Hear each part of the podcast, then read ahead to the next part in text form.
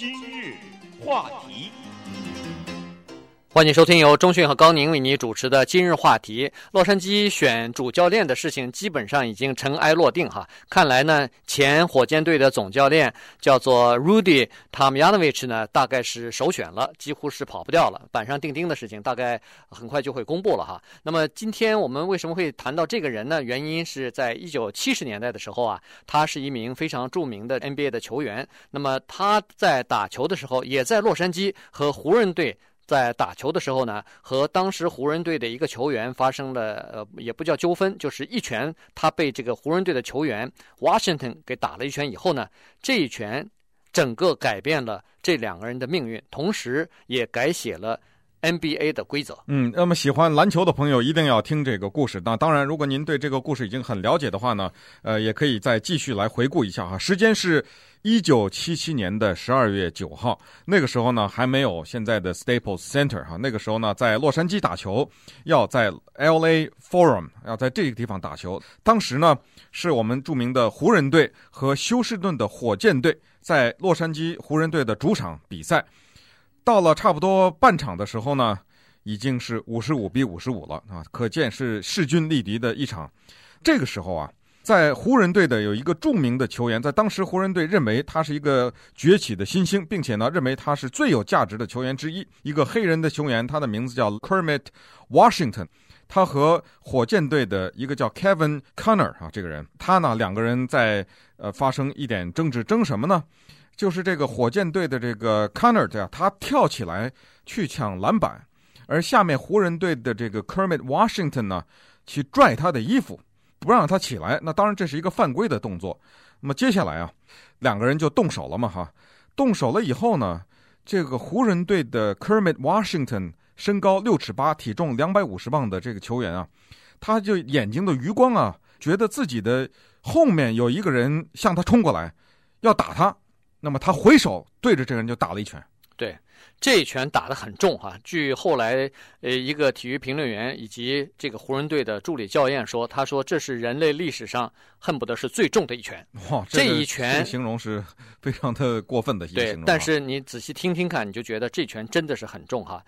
六尺八寸，两百五十磅的一个球员，他猛力全力的挥出去的一拳，再加上这个人他快速的冲过来跑过来的时候，那个速度也是很快的，这两个速度。再加在一起的时候，你想想有多重哈！这一拳打出去以后呢，他定睛一看，原来一拳打到那个 Rudy Tomjanovich 的脸上了。这个人呢是火箭队的队长，嗯，他跑过来的时候，一拳打到他脸上以后，他应声倒地以后，你就看到他倒在这个血泊之中哈。嗯，这拳重到什么情况呢？把他整个的脸骨头颅啊。几乎都给打碎了。嗯，这一拳就是说等于是粉碎性的骨折面部。对，所以很多人都怀疑说他可能再也爬不起来了，因为这拳实在是太重了哈。那么当然这一拳也改变了这两个人以后的命运。据 Tomjanovich 说呢，他当时啊看到他的队友和湖人队的那个球员 Washington 在发生争执，然后扭打的时候呢。他要出去拉架的，结果没有想到他在跑过去的过程当中呢，一个人为了本能的自卫，他生怕后面有一个人冲过来以后对他袭击，对，所以他反身就是一拳的时候呢，这两个人实际上都是算是无心，但是这个出手太。而且，请你想象一下，在当时哈，两个球员扭在一起准备在搏斗或者是在打架的时候呢，又有一个人从远处跑过来，而且跑的速度很快。那么，所有的这一切都是发生在可以说是几秒钟之内的啊，并不是我们想象的很慢，然后他有充足的时间做出这个判断，所以神不知鬼不觉，在这个非常快速的情况之下呢，就发生了。一拳扔过去以后啊，我们刚才稍微讲了一下，Tom Yanovich 啊，这个火箭队的队长呢，二十九岁的这个青年人呢，他的脸部呢骨头被打碎了，他的头骨啊错位了。这么重的一拳，然后呢，造成了严重的脑震荡。这个脑震荡到了什么程度呢？因为人的大脑是和脊椎连在一起的，他这一拳打到头骨错位了以后啊，脊椎里面的那个液体都流出来了，都流到大脑里头，流到了大脑里面去了。所以这一拳是多么的狠，所以当时医生都以为说不行了，救不活了。这个人在医生给他做面部修复手术的时候，才半开玩笑的说啊，他说这个。修复手术像是什么呢？像是你把一个鸡蛋扔在地上摔碎了，然后我们再把它拼起来，对，就到了这个程度。这么重的一拳。对，你想这个当面打来的一拳，打成粉碎性的骨折，要医生给他做了五次还是六次这个面部的修复手术啊。所以在那个之后啊，他面部他有严重的后遗症，嗯，他那个面部有受伤啊，有这个麻痹啊，然后有各种各样的毛病哈，头痛病从那个时候开始呢，一直缠绕着他。当然，这个事件过了以后呢，这个黑人的球员就是湖人队的这个 Washington 呢，他当然是受到相当严厉的处分。他首先是停赛六十天，然后呢被罚款一万元。但是这个整个的处罚呢，人们还是觉得太轻了哈，原因就是他这个手下的太重了，因为差点把一个人给打死啊！你想想看，这多么……万一死的话，这真这不得了！NBA 历史上出现了一个一拳打死一个人的事情了。对，首先呢，人们普遍的反应就是对他的处罚太轻。第二呢，就是说。球迷啊，实在是愤怒的了不得哈，所以纷纷的呃吓唬他，纷纷的发呃，当时没有电子邮件，就是给他寄信哈，就是信里头就是辱骂他，甚至是威胁他，这个仇恨的字眼啊，就是说你出来以后在街上别被我们看到，对，看到我就杀了或者做掉你哈，反正就是这种，因为在休斯顿火箭队这个呃塔米亚诺维奇是一个很受欢迎的人啊，他是有很多球迷的，这是另外一点。那么第三点呢，就是当时刚才不是说过吗？当时这个 Washington Kermit Washington 在湖人队，他是一个强力前锋，他在湖人队的作用是非常重要的，因为他要保护当时湖人队的一个得分王，就是那个天勾贾巴尔。嗯，那么后来呢，湖人队看到这种情况，看到人们对他的形象的描写，或者是他给人们留下这个很坏的形象以后呢，湖人队被迫。把他给换走了，换到波士顿去了。嗯、对，这两个人啊，尽管是一黑一白哈，但是呢，他们两个有着相当相同的出身和背景，都是穷苦的家庭。他们走上篮球的道路哈，也都是有他们个人的才华和勤奋分不开的。那么稍待会儿呢，我们再来看一看这两个人成长的过程，以及这一拳打下去以后是如何改变了这两个人的生活。今日话题。欢迎您继续收听由中讯和高宁为您主持的今日话题。今天跟大家讲的呢，是在一九七七年在 NBA 篮球场上发生的一件事情哈。这个事情牵涉到湖人队未来的呃总教练哈，叫做 Rudy Tomjanovich。那么。刚才说过，他们在球场上的这一个误会，这一拳呢打下去以后，改变了这两个人的命运。为什么这么说呢？原因就是说，这两个人啊都是出身于相当贫苦的家庭。那个黑人的球员叫做 Kermit Washington 呢，他当年是二十六岁，他是在首都华盛顿的那个内城区长大的哈，所以你一听他住的那个地方呢，就是穷人家的孩子。那么他从小就看到了。那些他学校里边的朋友，只有十二三岁、十五六岁的孩子，在帮派的械斗当中死亡，在暴力当中死亡。所以呢，他通过自己的天分和勤奋的努力，呃，最后成了一个职业球员哈，这是多少人向往的一个美梦啊。那么那个 Tom Yanovich 呢，他当年是二十九岁，他呢是出生和成长在这个密西根州的底特律的哈，也是一个蓝领工人的家庭。他知道。靠这个社会安全福利救济来生活是多么的受屈辱，因为他周围有很多这样的人，嗯，所以呢，他也是通过自己相当勤奋的努力，再加上自己的天分呢，也变成了一个相当优秀的球员。所以他们两个人啊，实际上有相当共同的背景。对，那么当然了，由于他们在篮球上的才华呢，所以在一九七零年的时候，这个 Rudy Tomjanovich 呢就加入到了休斯顿的火箭队里面去了。进入到那个火箭队里面，一方面他的为人，在一方面呢，啊，他的球艺，所以受到了广泛的不光是同行的尊敬，也是广大的球员的尊敬，给他起了一个外号啊，因为他有一个中距离投篮好像是百发百中吧，所 以给他叫做。他是中距离投篮这个 bank shot，他就是打到篮板，然后进篮筐，这非常的准。由于他这个名字 Tomjanovich 很长，所以呢，人们亲切的管他叫做这个 Rudy T。呃，把那个一大串后面就都省掉了。一九七七年的时候呢，当时湖人队正在和火箭队交锋的时候呢，这个 Rudy T 当时是被休斯顿的人们看好的哈，大家都是觉得他会带领着他这个休斯顿的这个球队呢，会获得这个 NBA 的一个至少是名列前茅吧。Rudy T 呢，他有四次被选入到全明星球队里面去。我们知道全明星球队就是赛季完了以后由这些明星组成，呃，比如说西区啊或者是什么东区，对，很快呢他就成了休斯顿火箭队的队长。对。那么，呃，Kermit Washington 呢，他是在一九七三年的时候加入到洛杉矶湖人队的哈。当时他是一个强力的后卫。那么他在这个湖人队也是颇受尊敬的，原因就是说，这个人啊，虽然只有六尺八寸，但是在当年这算是一个高个儿，而且他块头很大哈。他以这个保护同队的队友而出名。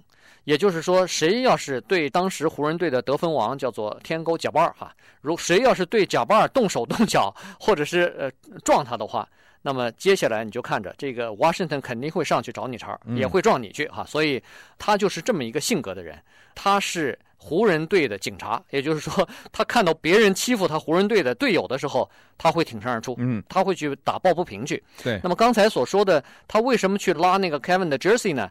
原因是在前一分钟的时候，这个 Kevin 啊，曾经对那个。贾巴尔动过手，所以呢，所以呢，他回去报复去报复去了。对，对当然，那个火箭队的 Kevin Garnett 呢，他知道这个是来报复了嘛。这打篮球的他们都很熟，这么拽球衣，这当然不对。所以你不是报复我吗？我也有办法对付你。起身来抢篮板的这个 Kevin，他那个球衣被抓了以后啊。他来了一个这个胳膊肘，这个霸王肘，胳膊肘向外拐的一个 霸王肘就来了哈，嘣的就往后。那么这个肘子，我们想想，这个几乎是人身上最坚硬的一部分了，嘣的一肘啊，就落到了那个呃 Kermit Washington 的肩上了，那很疼的这一下哈。嗯。那么下面就产生争议了，为什么两个人会打起来呢？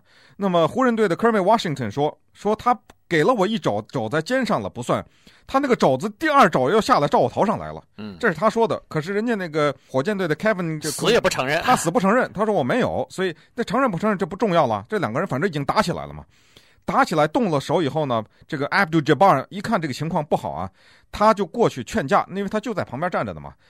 他去劝的时候呢，那么这个时候就发生了刚才那个事情。那么火箭队的队长呢，Tomjanovich 就跑过来就被挨了一拳。那么这个经过呢，就在短短的几秒钟就这么完了。对，而且呢，贾巴尔他去拉架的这个时机也不好哈。他去的时候刚把那个就是 Kevin 啊，就是火箭队的对方那个人的手肘拉住以后呢。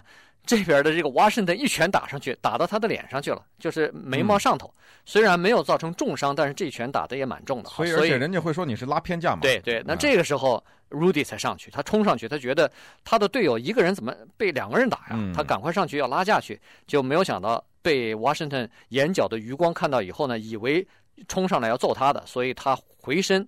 一拳呢打出去，那么就打出这个大的问题来了。这个问题大到什么程度呢？这是 NBA 最可怕的一个噩梦，就在那个一九七七年的十二月九号的那天晚上就发生了哈。NBA 在一九七七年的时候和今天的 NBA 是完全不一样的，它没有今天的这么辉煌。当时票票卖不动，电视电视收视率非常的下降，再加上呢球员有时候打架，那么 NBA 当时对球员打架呢并没有罚得很严，主要是它有一个小小的小算盘。他是想通过让球员打架呢，增加一点收视率。他有时候甚至故意的制造一点这个摩擦，好像是觉得这个比赛很激烈。那无非呢是要提高一点他的这个商业的这个角度，提高一点他的收视率和售票率。但是啊，没想到这么严重的打架发生呢，这无疑是给这个组织带来了坏的名誉嘛。所以他的噩梦这个是发生了。发生了以后，接着就产生了一系列的后遗症。首先是黑人打白人。那么这个时候呢，马上就造成了一个泾渭分明。老百姓、广大的球迷认为，白人的球员呢，Rudy Tomjanovich 是受害者，因为他是被打的人。那打人的 Kermit Washington 呢，是一个坏蛋。所以立刻这个形象就留下来了。对，那么当然打了以后，虽然做了五次手术把这个面部呢修复了，但是对呃 Rudy 来说呢，他留下了相当大的后遗症哈。他刚才说过头疼，这个是没有办法避免的，缠绕他从二十九岁以后缠绕他一生。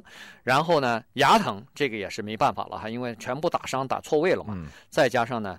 呃，晚上噩梦不断，所以这个时候呢，他开始慢慢的打球呢，也受了影响了。后来差不多又打了两三年以后，早早就提前的就退休了。那么这个时候他还是愤愤不平啊，于是呢，他把湖人队又告到法庭上去了，告到 NBA 去了，说湖人队没有有效的约束自己的球员，过分的使用暴力啊，差点把我打死。结果后来当然湖人队跟他和解了，赔了他两百万元，那么他就提前退休了。可是。他是受影响了，但是仔细回过头来再一看呢，Kermit Washington 啊，他受的影响更大。嗯，他到了什么程度呢？他去打球的时候，旁边坐的是美国联邦调查局的探员。做保镖，这个也没有办法，这可能也不是说他花钱就能请到的，这是这个法庭为了保护他的安全吧啊，国家就派了联邦调查局的因为他不断的接受到这个因为他收到太多的死亡的威胁，邮邮件对对，那么他说啊，甚至他出去外出打球，到酒店里说叫一份饭来吧，有时候饿了哈都不敢，因为他怕那个饭里有人给他下毒药。啊，就是整个的球迷对他仇恨到了这样的一个程度，而且呢，有一个东西呢火上浇油，就是媒体。我们知道，我们那时候看到那个 Rodney King 被警察打的时候，洛杉矶那个那个画面在电视上没放了几千次啊。嗯。那现在呢，这个一名黑人的球员 Washington 伸手去打了白人球员 Tom Yanovich 的这个镜头，在当时的电视台上，为了增加收视率，为了炒作。被一遍一遍的播放啊，当时妇孺老少啊，全都对这个镜头看得非常的熟。那这个呢，就增加了对他的仇恨。对，当然。后来不是刚才说过这个湖人队不要他了吗？把他换到波士顿去。到了波士顿不久呢，波士顿又把他换到圣地亚哥。当时圣地亚哥还有支 NBA 的球队。最后呢，又换到了波特兰的拓荒者。那么到最后呢，他当然在拓荒者里头呢，他又重新变成一个相当不错的球员，很受尊敬，而且甚至还打到了全明星赛里头哈，被选入全明星。但是他始终没有回到他的顶峰。这两个人当然在球场有的时候还会碰到面哈，嗯，那么见面的时候呢，他也不失时机的向这个 Rudy T 啊道歉哈，但是两个人之间的这个关系呢，就当时还是没有修复，甚至两个人之间的这种敌意啊还没有完全消失哈。当然，这个事件完了以后啊，NBA 已经觉得不能再容忍了，所以呢，最后修改这个 NBA 的章程了，把原来打一次架的时候呢，最多是罚五场。禁赛五场，然后是五百元的罚款，但是到后来呢，变成一万元的罚款，是无限期的禁赛，啊，这个是变成非常重。就你如果你像那个 Mike Tyson 敢咬人家耳朵的话，那就被开除了，可能对，永远不能打球了。而且现在场上三个教练就是从那个时候开始的，嗯、呃，原来是两个教练，但是 呃不是裁判，现在变成三个裁判，原因就是多一个裁判呢，可能制止这个。暴力事件发生呢，可能有这个阻吓的作用。对，那么我们再看一看这个 Rudy T 啊，他打不了球了，退休了以后呢，他就留在了火箭队。先是作为一个征选球员的这么一个算是星探了哈，那么后来做助理教练，最后终于呢做了主教练。在他做这个休斯顿火箭队的主教练的时候呢，他曾经领导着他的这支球队休斯顿火箭队得过两次 NBA 的总冠军，所以他手上也有两枚戒指。这一次来到湖人队，相信呢他可以凭着他的这个经验。当年湖人队打了他，你说这这个真是有意思啊！凭着他经验呢，会带领着湖人队，我们希望了哈，他获得了冠军。那么呢，当然了，后来他因为有一系列的身体上的后遗症，所以他酗酒啊，好长时间戒不了酒。同时呢，他也对这个打他的这个华盛顿啊，这对他的仇恨。那么后来呢，有一个记者在就写了一本书，这个书的名字就叫做《The Punch》啊，一拳。呃，在这本书里面呢，他从两个角度来探讨了这两个人的关系。那么这本书的出版呢，对他们俩的关系才做了，好像最后终于修好了。对，是一个体育记者写的这本书，那么马上就变成畅销书哈。从两个不同的观点、两个人的角度来看这个事件，然后描写他们两个人的背景、成长的过程以及在 NBA 的表现哈。最后，Rudy T 呢戒了酒以后，他才真正的释怀，他才真正的原谅了打他的那个华盛顿，而且两个人呢后来变成非常好的。好朋友了，那么对华盛顿的影响其实更大。他后来一直想当教练，但是没有一个队要他。